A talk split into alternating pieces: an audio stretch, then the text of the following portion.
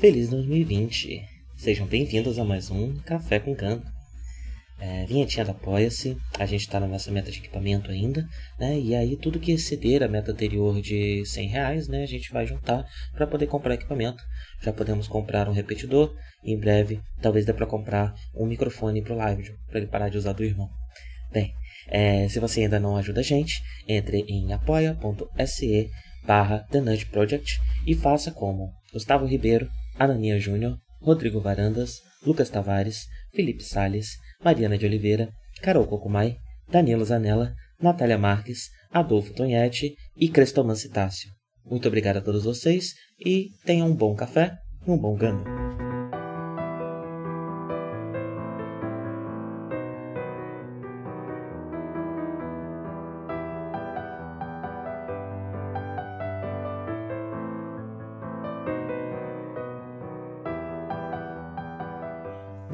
Todos, sejam bem-vindos a mais um Café com Ganda. Hoje, mais uma vez, estou tomando café e não mate, como na maioria dos últimos episódios. Fiz uma caneca bem grande para durar até o fim desse episódio, que eu imagino não vai ser como o último, de 1 hora e 15, vai ser um pouco mais curto. Como da última vez que eu bebi café, também é um café instantâneo. Uh, mas não é o que é, eu tinha tomado da última vez, que é uma marca aqui da Argentina, aquele que eu falei que tinha cheiro de cheetos enquanto estava sendo preparado. É, ele é um Nescafé, mesmo como que se vende no Brasil. Uh, também, também é saboroso. Eu não estou tomando com leite, estou tomando só com água mesmo. Já está bom o suficiente, né? Enquanto não arruma uma cafeteira, um coador, qualquer coisa, não tá fácil de arrumar esse tipo de é, apetrecho, né, durante a quarentena. Então a gente está se virando com o que tem, né, já que a quarentena começou duas semanas depois da gente se mudar para essa casa nova. Pois bem, hoje nós vamos comentar o 32 episódio de Mobile Suites Zeta Granda, as Mobile Suites não identificadas, é o nome do episódio. Uh, esse episódio ele abre com um pouco mais de Wong Lee, né? O Wong Lee está na gama.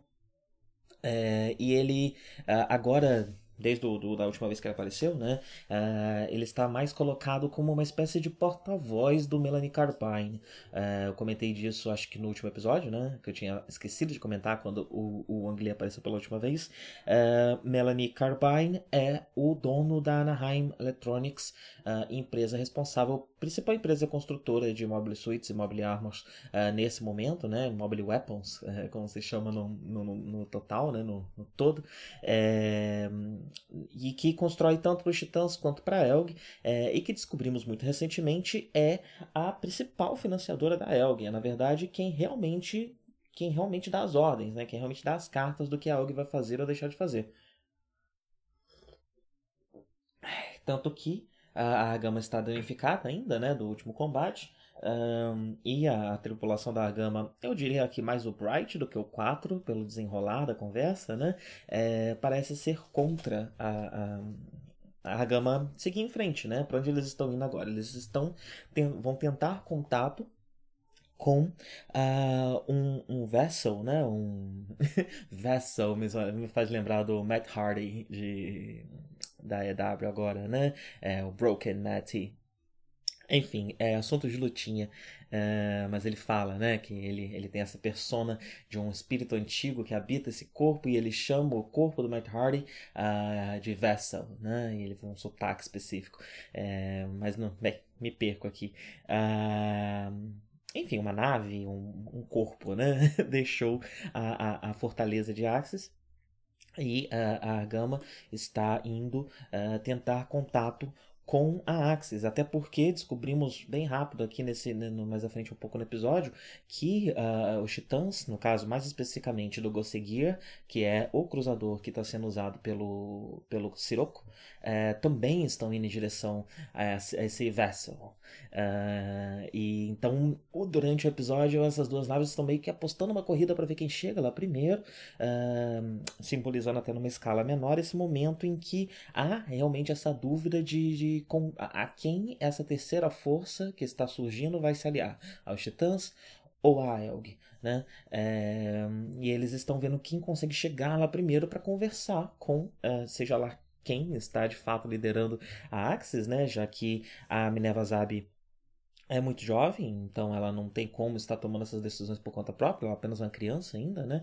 Uh, então, quem será que está dando as cartas uh, em Axis Eon e uh, a quem eles vão se aliar, né? É esse o, o, a grande dúvida, a grande pergunta desse momento aqui de Zetaganda. e é interessante que o Wong Li fala faz questão de dizer que, olha, é a minha vontade, é, é minha vontade que a gente siga em frente e também é vontade de Melanie Carbine, meio que falando, vocês vão ter que fazer isso, vocês não têm escolha, né? Mostrando um pouco é, daquilo que a gente tinha comentado, né, que eu comentei no episódio passado, é, de como quando falam que a Elg e Titã são a mesma coisa, eles estão falando basicamente que ambos são escravos da indústria armamentista. Aí, no fim das contas, a indústria armamentista é quem realmente está ganhando e quem realmente está mandando e ditando os rumos dessa guerra, né? É, tanto que ela produz para os dois lados. É, e, e, reforçando isso, né, que a Elg é uma, uma, está nas mãos da indústria armamentista e vai fazer o que Carbine mandar, né? É, eu gosto do nome do Carbine, não sei se eu comentei isso no episódio passado, mas Carbine, né, carabina, ele tem nome de arma, ele representa tanto a indústria armamentista que ele tem nome de arma. É, e, mas eu estava pensando em uma outra coisa também, né? A gente já fez vários paralelos aqui no Café com Ganda é, com a com a é, bem, com, com diversos momentos históricos, né, com, com Israel-Palestina, é, já falamos de, de, de, Segunda Guerra Mundial, né, é, já falamos de Vietnã, é, já falamos do próprio Japão, da ocupação do Japão, é, mas nunca falamos muito de Guerra Fria, né, e o que é, é relevante a Guerra Fria, já que o anime, inclusive, foi feito durante a Guerra Fria, a Guerra Fria ainda não tinha acabado, né, eles estavam nesse período é, que, historicamente, é chamado de Segunda Guerra Fria, a Guerra Fria, ela, ela é meio que dividida em dois momentos, porque houve um momento ali é, no meio do que, enfim, quando pensamos no, no período de Guerra Fria é, como um todo, no, é, houve um momento de trégua entre é, a União Soviética e os Estados Unidos. E, e a Segunda Guerra Fria é a, a, retomada desse, desse, dessa corrida armamentista,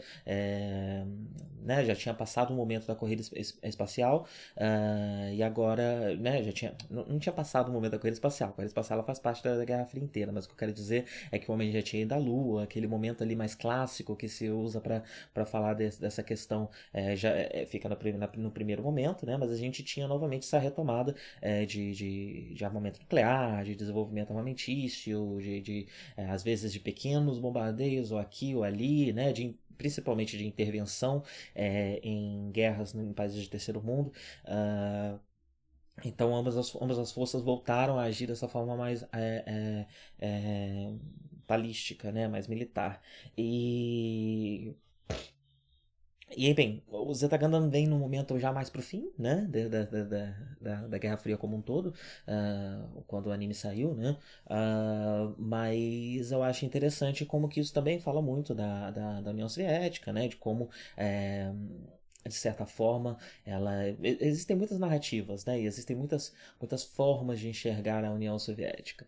É, existe quem diga que, que, que foi, foi a abertura, né? Que foi Stalin, que, que, que quando, quando entrou Stalin que tudo começou a ruir, né? Que foi quando o capital começou a abrir e adentrar é, a, a União Soviética que as coisas começaram a ruir. Tem quem diga que desde o começo, né? A revolução aconteceu, mas logo em seguida foi cooptada é, pelo, pelo, pelo soviético né? Isso, uh, isso fez com que logo ali no, no, nos primeiros anos é, já, já, já não fosse mais algo tão uh, espontâneo e tão, tão com ideais tão puros de igualdade, né, e de, é, enfim, com violência exacerbada já no primeiro momento e tudo mais, é, desde muito cedo, uh, mas eu queria trabalhar aqui com a narrativa de que foi quando o Capital entrou que as coisas começaram a ruir, né, porque é isso que a gente está vendo, né? a gente está vendo uma Elg que aparentemente sempre esteve, de certa forma, na, na, na linha, na, no controle ali do Capital, porque a gente já via o Wong Li é, influenciando aqui ou ali, mas esse, esse esse punho de ferro do, da, da, indústria armamentista parece estar tá, é, afirmando, né? Parece estar tá se, se apertando. Eu estou usando termos uh, soltos aqui, né, gente? Eu não fiz um grande estudo, ao contrário da última vez quando eu comentei sobre Israel e Palestina, eu não fiz um estudo muito profundo é, sobre Guerra Fria para fazer esse comentário aqui. Mas o que eu queria dizer era isso, né?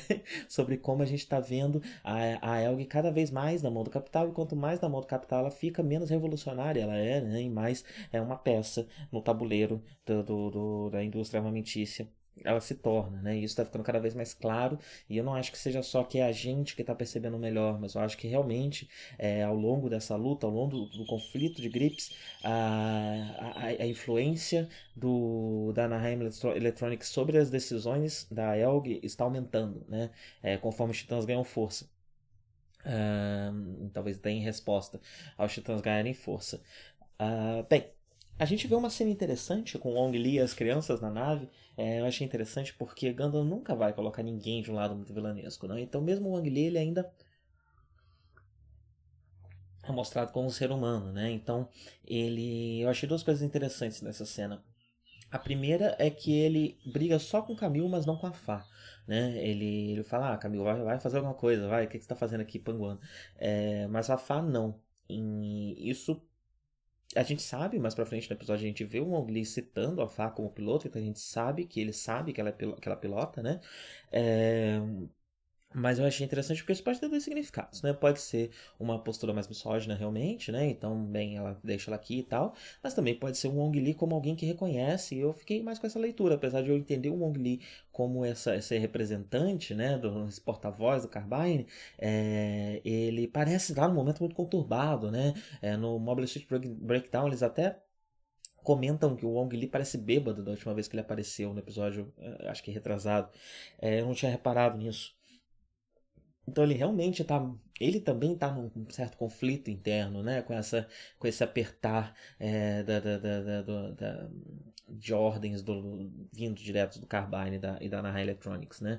É, então ele parece estar tá também numa espécie de conflito, mas ele cede um pouco maior, até pela posição que ele está, né, parte do trabalho dele também, pelo que dá para perceber, pelo que dá para entender. É, e, e, então uh, ele tá num momento conflituoso, né? E aí eu vejo que ele talvez eh, essa seja até uma forma da série trazer uma humanidade para ele, pra gente entender que ele não é um porta-voz sem, sem coração desse, dessa indústria, né? Ele também é um humano, um ser humano em conflito, talvez até alguém que tenha acreditado em algum momento nos ideais da Elg, ou que ainda tenha essa crença no fundo do seu peito, né? Mas que é, é conflita com, com, com a situação atual, né? É, porque meu palpite é que ele compreende o que a Faz está fazendo como trabalho. A Faz está cuidando dessas duas crianças. Ele já sabia que essas duas crianças estavam na nave. Ele discorda dessas crianças estarem lá. Ele fala algo na linha de o que, que o 4 estava pensando, né? É... mas eu tenho a impressão que ele não cobra da Fá que a Fá vá pilotar porque ele entende que ela está fazendo um trabalho, enquanto o caminhão não, de fato estava apenas panguando, apenas andando pelos corredores, indo lá encher o saco da Fá, etc. Né? É... E o que eu acho que reforça o fato dele perceber isso como trabalho é que ele mesmo é especialmente gentil com as crianças. Né? Ele trata elas muito bem, ele cuida delas muito bem, dá um. Não dá para saber muito bem o que é aquilo, um café, um suco, algo para as crianças beberem, né? As crianças têm um pouco de medo dele, inclusive, é... porque ele é muito bruto adulto, né? Ele é muito. A forma dele de se expressar é muito violenta, né? É, mas a Fá e, e, eles ali ajudam, e ele é muito gentil no trato com as crianças, né? É, eu acho que isso mostra, talvez ele tenha filhos também, né? Então, é, até um pouco mais de. Eu acho muito interessante como esses personagens que nem são tão grandes, apesar de muitas vezes importantes, é, a série toma cuidado de uma cena ou outra dar uma profundidade para eles, né? É, e também é interessante como que as presenças, a, a presença das crianças na nave mostra facetas que a gente não tinha visto ainda de quase todos os personagens, né? É, então eu gostei muito dessa cena, achei uma cena muito bem amarradinha, muito bonita. Bem, uh, ainda falando do Wong Li, além, uma coisa que eu não falei, né? Além dele querer que a Gama siga em frente, quando eles percebem que a Doga Seguia está junto deles, ele também é, quer que ataquem primeiro, né? E aí a gente volta naquela discussão da última vez que ele apareceu, da Elga estar se mantendo mais na defensiva do que no ataque, segundo 4, para não ser acusada de, de ser realmente uma célula terrorista, né? É, e aí dessa a primeira vez, inclusive, para pensar, faz realmente bastante tempo que a gente não vê uma ofensiva por parte da Gama, né? É, e o Wong é a favor de uma ofensiva. Vamos atacar, conseguir antes que eles ataquem a gente, porque eles vão atacar a gente, a gente já está em rota de colisão. É, então vamos agir primeiro, vamos tomar as, as rédeas, né? Tomar a dianteira. É, e o, o, Bright parece meio contrariado, mas ele não fala muito, dá pra ver um, mais na, na, expressão corporal dele, né? Que ele tá um pouco contrariado com isso, e o 4 fica do lado. Da, desse ataque, né? O, justamente o 4 que tinha dito que eles estavam tomando uma postura é, mais defensiva. O que me faz pensar o quanto essa decisão de tomar uma postura mais defensiva não é na verdade, defensiva, na verdade, não é do Bright, né? E o 4 estava só passando ela adiante. É, e o 4 mesmo não concorda tanto assim, né? Até voltando naquela discussão, naquela conversa que a gente teve bastante enquanto eles estavam na Terra, né? Com a, com a figura da Beltótica, é, falando da, dessa sede de sangue do 4, né? Essa sede de combate do 4. E faz bastante tempo que a gente não vê o 4 em combate, né? E é, foi até um, esse episódio é até uma oportunidade dele voltar para o campo de batalha. Então a gente vê um 4 que talvez estivesse até ansioso de voltar para o campo de, de batalha, enquanto isso não está influenciando também as decisões que ele toma, a forma como ele enxerga as coisas. E, bem, como talvez o pacifista não seja ele exatamente, né? Talvez seja o Bright. Bem, além disso, um outro grande foco do episódio é em Irekoa 4 e Camille, né? Eu não lembro se a série até agora já tinha nos já tinha colocado um romance entre Rekoa e 4 é, de uma forma mais óbvia, né? Um clima entre eles, eu acho que já dava para perceber. Eu pelo menos tinha essa impressão. É, e a, a, a, série dá uma reforçada agora, né? Realmente eles estão juntos. Eles até se beijam nesse episódio. Que engana nunca é bom. Normalmente indica que alguém vai morrer. É, mas não foi ainda dessa vez. Tomara que demore, porque gosto muito da Recoa. Tomara que nem venha, né? Se possível. Uh, e, bem, ela ainda tá esquisita, né? Desde que ela se, se encontrou com o Sirocco.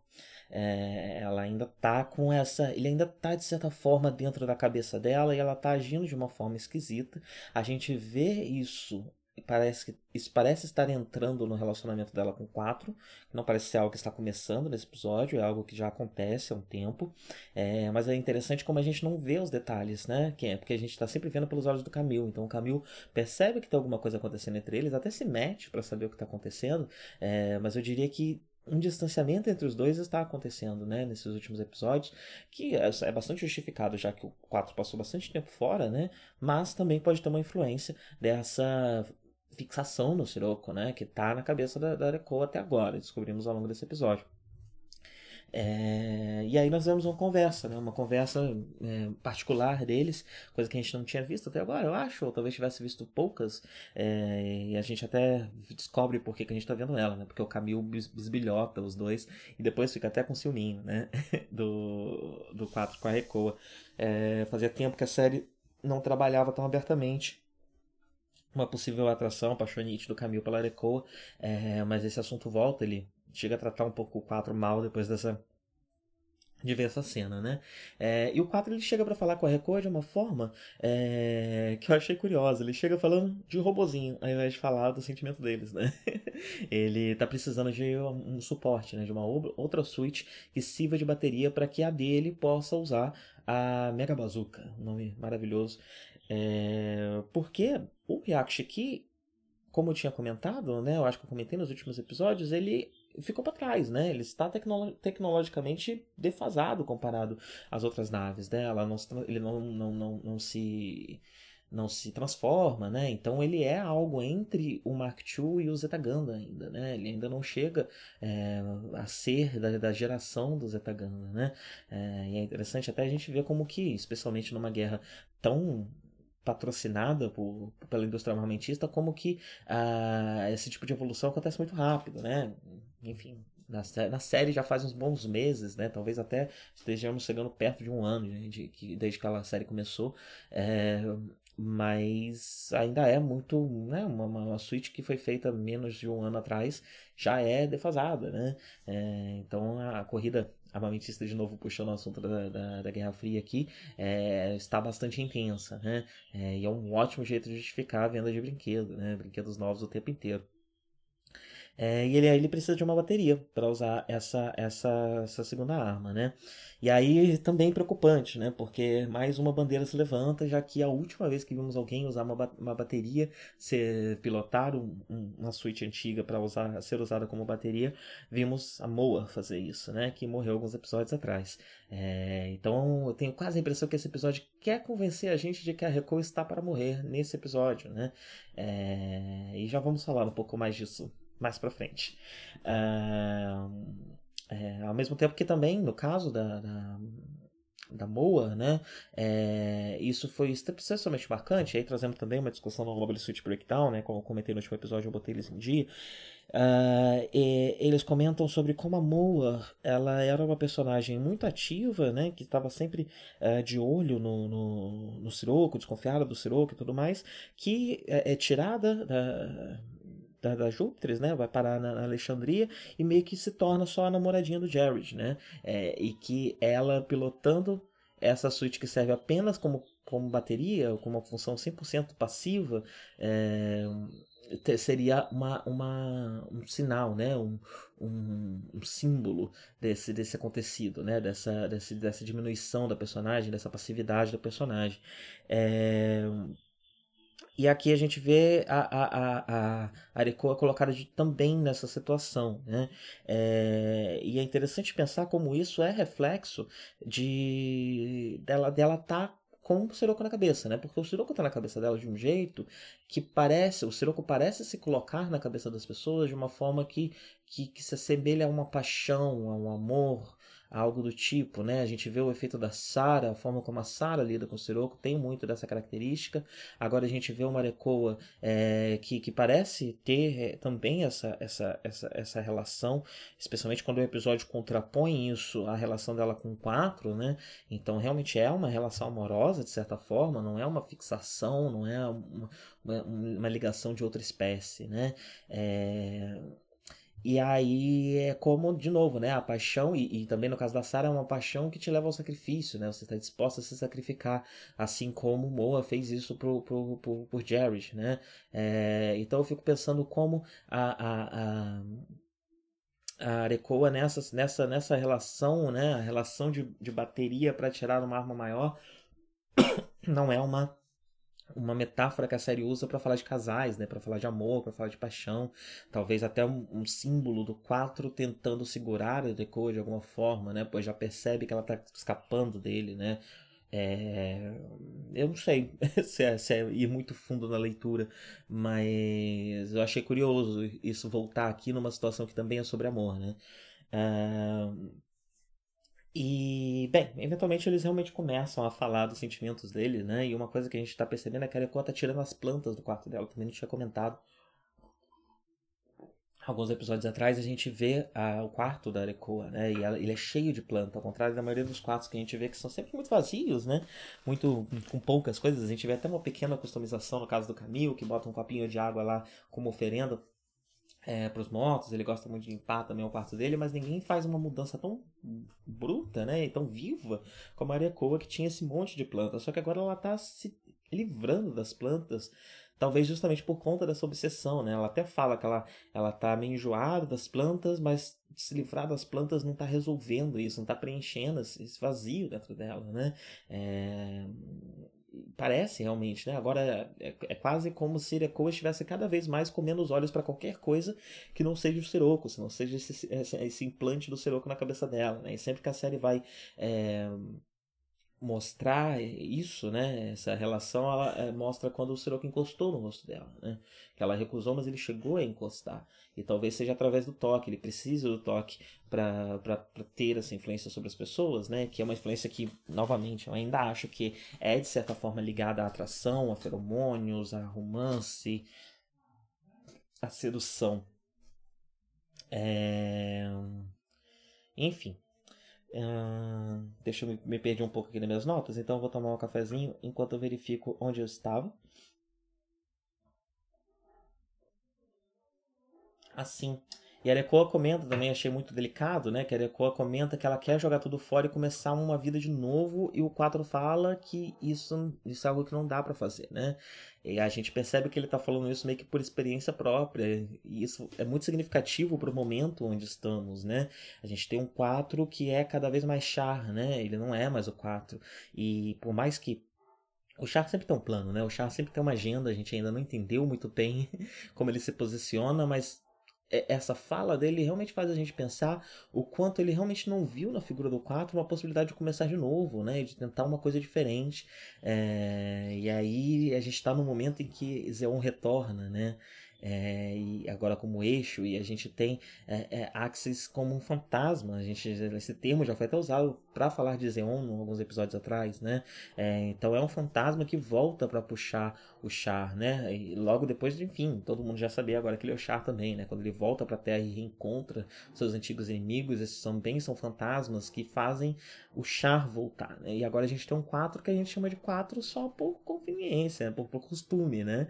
Porque na verdade são de Char, né? Ele, ele é o Char novamente, né? E falta agora esse último embate, esse último encontro com, com Zeon, talvez para acabar de, de, de, de, de transformá-lo de vez no Char de antigamente.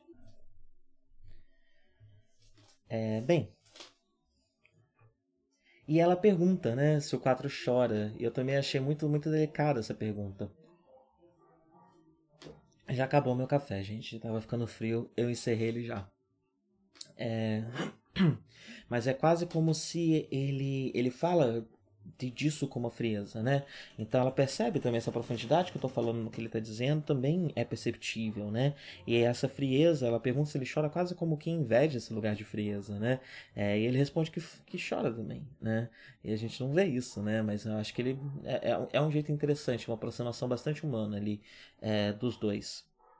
E achei, achei bonita bastante essa cena. Essa, esse episódio, inclusive, é cheio de umas cenas bastante delicadas, né? Com bastante significado é, emotivo e uma profundidade grande dos personagens em pequenas falas, né? Então, é, eu achei uma cena interessante é, que fala muito sobre esses personagens. Uh, bem, e aí a gente tem um pouco da, da, da do Gear, né? Da, da, da tripulação do, dos Titãs é, com o Siroku, Yazan e Sara. É, a gente vê o, o, o Yazan tá na nave, ele tá na do Gear, ele parece que vai trabalhar diretamente com o Siroku agora. Aparentemente ele tá com permissão para se vestir como quiser, pela forma como ele está vestido. Adorei o colar, eu não sei se é aquela tartaruga que ele tem um colar ou se ele prende aquilo no peito mas é uma tartaruguinha, né? Um senso de fashion sense invejável que, que, o, que o Yazan tem, né? É, e o Siroko pergunta pra Sara que é sobre como é o Yazan, né? E a Sara descreve ele como malvado e brutal, né? Min, brutal como um animal, né? Como uma fera. É, o que interessa muito o Sirocco. E aí nesse episódio a gente tem uma série de questões interessantes também sobre esses personagens semi-ditas, meio-ditas, né? É, porque o Yazan ele tá pilotando a Hambrab, né? Uma Hambrab também como a gente viu a Sarah pilotando. É, mas ele diz que ele não gosta muito da energia, que ela tem uma vibe esquisita, né? E o Sirocco, de um jeito delicado, meio que fala para ele algo do tipo, mas você veio para cá atrás disso, não veio? É, no sentido de você você estava decepcionado com, com a forma de lutar, né? Com a forma, com os desafios que você estava encontrando e você sabe que aqui é um lugar especial, que aqui é um lugar diferente. Quase falando que aqui é um lugar de new types.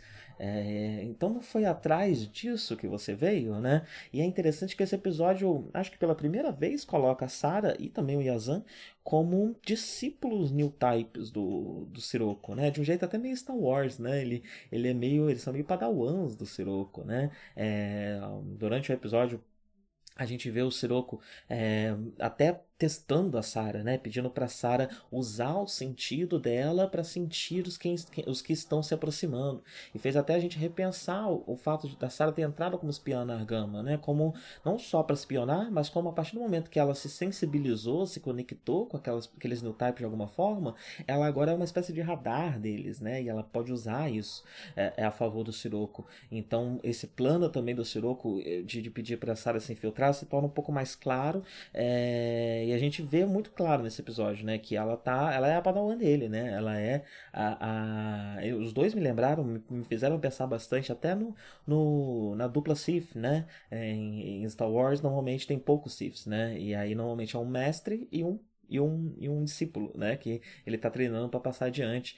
É, e o, o, a relação dos dois nesse episódio me fez até pensar um tanto nisso. O problema é que, ao contrário do, da, da, relação do Sif, né? Nós temos uma terceira pessoa agora nesse relacionamento, né? A Sarah parecia estar muito próxima do Sirocco é, e eles pareciam estar muito sozinhos desde que né, o, os outros que estiveram aqui, Jared e Moa, foram mandados para Alexandria. Uh, e ela parece um pouco incomodada com a presença do Yazan, que também está se tornando a, a uma espécie de discípulo do Sirocco, pelo episódio da entender, né? Também se incomoda um pouco como eles se dão bem muito rápido. E isso foi muito interessante, né? Quase como se a Sara começasse a entender que no fim das contas o Sirocco também é brutal como uma fera, assim como Yazan.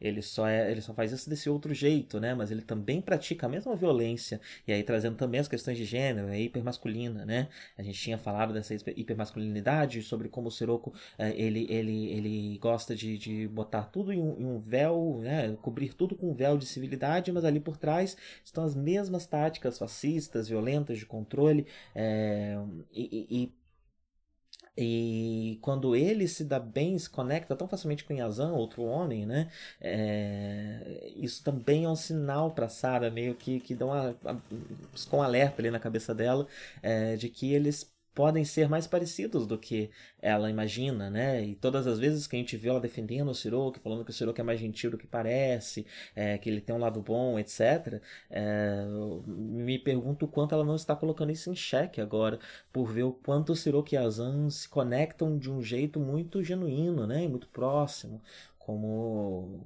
quase como dois, duas pessoas que, que, compartilham dessa mesma violência, dessa mesma ferocidade, dessa mesma essência, né? É... Bem, e aí nós temos o combate, né? É, eu acho interessante como que. Eu acho que eu comentei isso já agora há pouco, não lembro. É, como que Recoi 4 eles estão em relíquias, de certa forma, né? É, não só reforçando ainda mais, acho que para isso serve, acaba serve para reforçar ainda mais como o Hyakshiki está velho comparado às outras é, suítes, uh, mas ele está acompanhado de uma relíquia ainda mais velha, né, que é um fantasma de Zeon, né, é, que é um Gelgug da época da Guerra de um Ano, né, que está acompanhando ele e que está é, perseguindo ele como um espectro, né? Ela precisa ficar ali atrás dele é, como um fantasma mesmo, um encosto, né? é, para passar a bateria para ele. É, então também tem um simbolismo muito, muito forte, né? Nessa, nessa, nesses dois juntos aqui, né? E nos robôs que eles, que eles, que eles estão usando.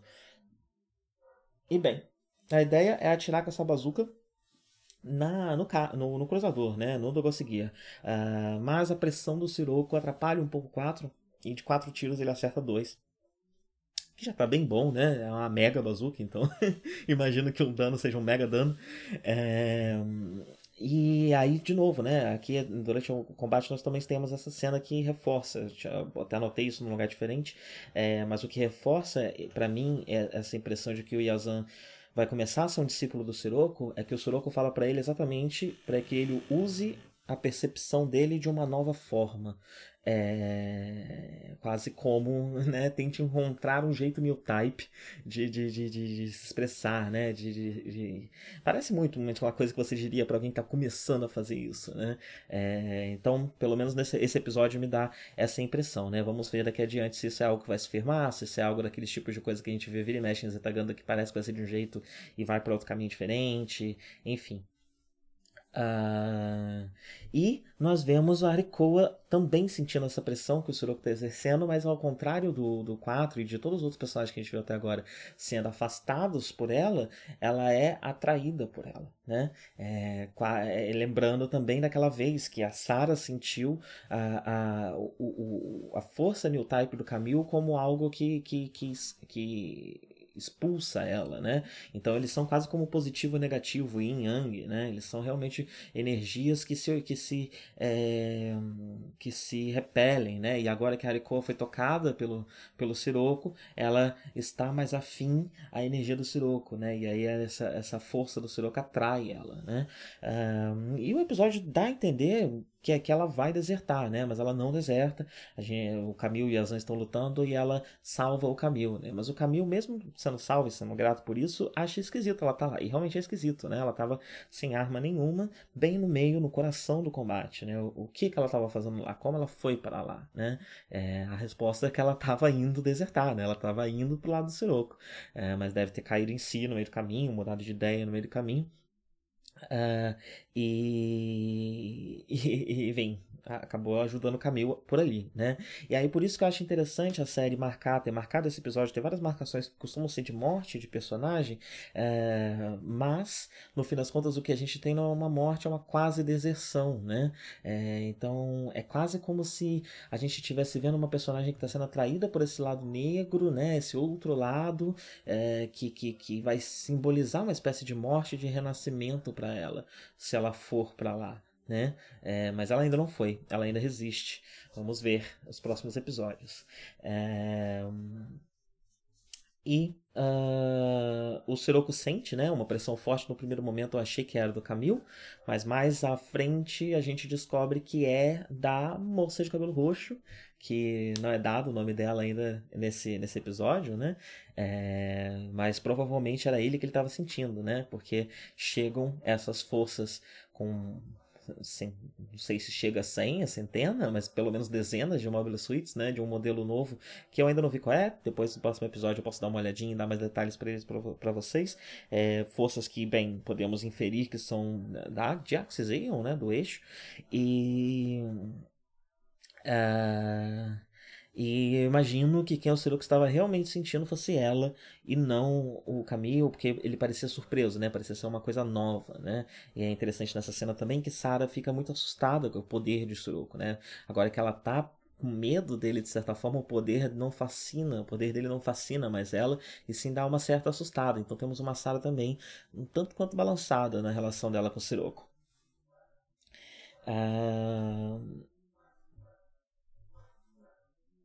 Ah, tem uma outra coisa interessante nessa, nesse, nesse, é, nesse combate, porque o Bright fala com todas as letras, né? Que ele decidiu que a Fá nunca mais vai pilotar. E eu achei isso muito pesado, né? Muito forte. Eu, engano, é raro você ver alguém, inclusive, tomar esse tipo de decisão. É, então, eu não sei dizer de onde isso vem, né? É, eu não acho que o que a, a Fá fez naquele episódio foi tão pesado assim. A gente já viu o Bright né, especialmente no Gundam clássico, ser tão permissivo com, com Amuro, né, e mesmo com Camille ele já permitiu tantas coisas. É, de onde vem, né, essa dureza com a Far, né? Tem, tem a questão de misoginia que a gente já tinha trabalhado, já tinha conversado sobre. É, eu acho que isso pode vir também de um, de um, de um, Bright mais velho que está se sentindo mais responsável, querendo provar essa responsabilidade, né? É, pode vir de um lugar que, que ele quer que ele cuide, que ela cuida das crianças, pode vir de, de diversos lugares, né? Mas o que eu achei interessante é que o Wong Lee é contra, né? O Wong Lee ele fala, não, mas não tem a menina que pilota, porque eles têm o Metus, mas não tem quem pilote o Metus, né? É... E mesmo assim ele é rígido, né? Ele fala não. E, incrível, né, essa decisão. eu acho, acho até pouco sensato, ou pelo menos muito fora do que a gente costuma ver em Ganda, né? Quando a coisa aperta em Ganda, eles mandam até cachorro pilotar a nave, né? Então, por que né, essa resistência tão grande de não deixar a Fá pilotar? É, não sei o quão bem, o quanto isso vai ser mais trabalhado daqui para frente, não sei o quanto a série também está querendo forçar a Fá para uma posição de Frau, né?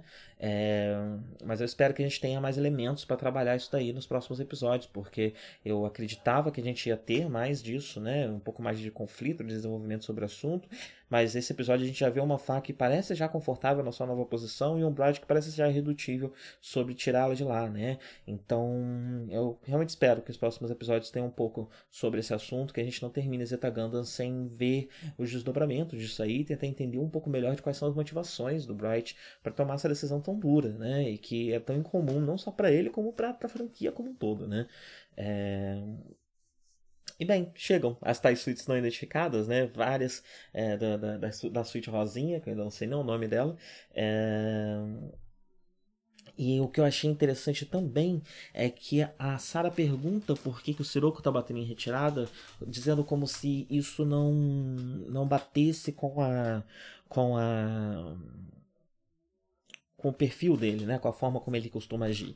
E o que eu achei interessante foi a resposta que ele deu, né? Ele falou algo do tipo: esse evento é grande demais, né? Esse é um evento que, se a gente forçar ele, a gente pode acabar alterando os rumos da história. E eu, vamos lá, talvez seja um hot take aqui, é, mas a gente tem na franquia Gundam referências a new types que têm uma influência sobre o tempo de alguma forma, né? É, isso é falado pela, pela Lala no final do Gundam, né? Ela fala que no futuro talvez tenhamos new types que possam até mesmo manipular o tempo, ver o futuro, etc. É, e a gente também tem não sei se isso chega a ser um spoiler, mas a gente tem coisas em Unicorn é, que são um pouco sobre isso. Não vou dar mais detalhes. É, eu mesmo não sei de muitos detalhes, mas eu dei uma pesquisada na época é, dessa questão da Lala. Eu sei que isso vai ser posteriormente trabalhado, né? É, e a forma como o Sirocco fala desse acontecido é quase como se isso fosse um ponto fixo no tempo. Quase como se isso fosse algo que é melhor não mexer, né? Isso pode acabar é, alterando a estrutura do, do mundo, né? Do futuro. E quase também como se ele soubesse o futuro. Né? Então, será que o Sirocco também tem uma certa premonição? Ele realmente consegue sentir o que vai acontecer de alguma forma, né? É, entender pelo menos as possibilidades, as gamas, dos, as ramificações do que está por vir. É, não sei, não sei se o resto do Zetaganda vai nos dar mais, mais indícios disso, mas essa fala dele me deu muito essa impressão de que ele era alguém que de alguma forma consegue ver o futuro de algum jeito, né? Ou pelo menos as possibilidades do futuro, é, e que sabia que esse isso é algo sério demais para mexer, né? Um ponto fixo. Esse momento que estamos presenciando é um momento histórico e importante, poderoso demais para que ele tentasse ir contra o tempo, né? E contra o, o rumo e o destino, né? É, não sei, não sei se foi só impressão. Se alguém quiser aí dar deixar comentários, me dizer o que acha sobre o assunto. É, inclusive, eu imagino que muita gente, né? Inclusive meu palpite é que a maioria de vocês é, não vai ouvir esse, esse, podcast no lançamento, né? Porque realmente é difícil você é, manter tão regradinho um episódio por semana, é, enfim, colocar isso no teu, no teu schedule, né? Então muita gente vai ouvir isso só no futuro. E, gente, toda vez que eu convido vocês a dar opinião, podem ficar à vontade de fazer isso em qualquer momento. Talvez o podcast futuro já tenha descartado ou trabalhado de outra forma tudo mais, mas eu vou gostar sempre, mesmo daqui a um ano, de ouvir o que vocês acham, né? se for muito no futuro, talvez eu nem lembre direito jeito. É, mas falem, falem, deixem comentários é, no, no, no, post, mandem, mandem um tweet, é, avisem e, e, eu quero saber, eu quero realmente saber, porque às vezes eu faço umas teorias aqui que eu gostaria de ouvir a opinião de outras pessoas sobre o assunto. Ah, e eu acho que é isso. É, eu acho que é isso, né? No final do episódio, o episódio até dá uma reforçada sobre a mulher de cabelo roxo, que é alguém que a, o 4 aparentemente conhece, é, mas não entra em mais detalhes de quem ela é. E aparentemente o episódio seguinte nós teremos, saberemos quem é ela. É, e exatamente o que, que está acontecendo, qual é a situação é, da Jax Zion, né? Especialmente talvez até descobramos um pouco da relação do Char com isso e entendemos um, entendamos um pouco mais de qual é a agenda do Char daqui para frente. E é isso. Uh, meu café, como eu disse, já tinha acabado. Eu vou encerrando por aqui porque tá cheio de barulhos estranhos aqui em volta, né? A porta do quarto não tá trancando, então às vezes quando ela arranja, não sei se tá pra ouvir. A vizinha também tá fazendo uma limpeza ali em cima, é, ali na frente. Tá um pouco conturbada essa gravação, então vou encerrar logo. É, tenham todos um bom dia e até a próxima.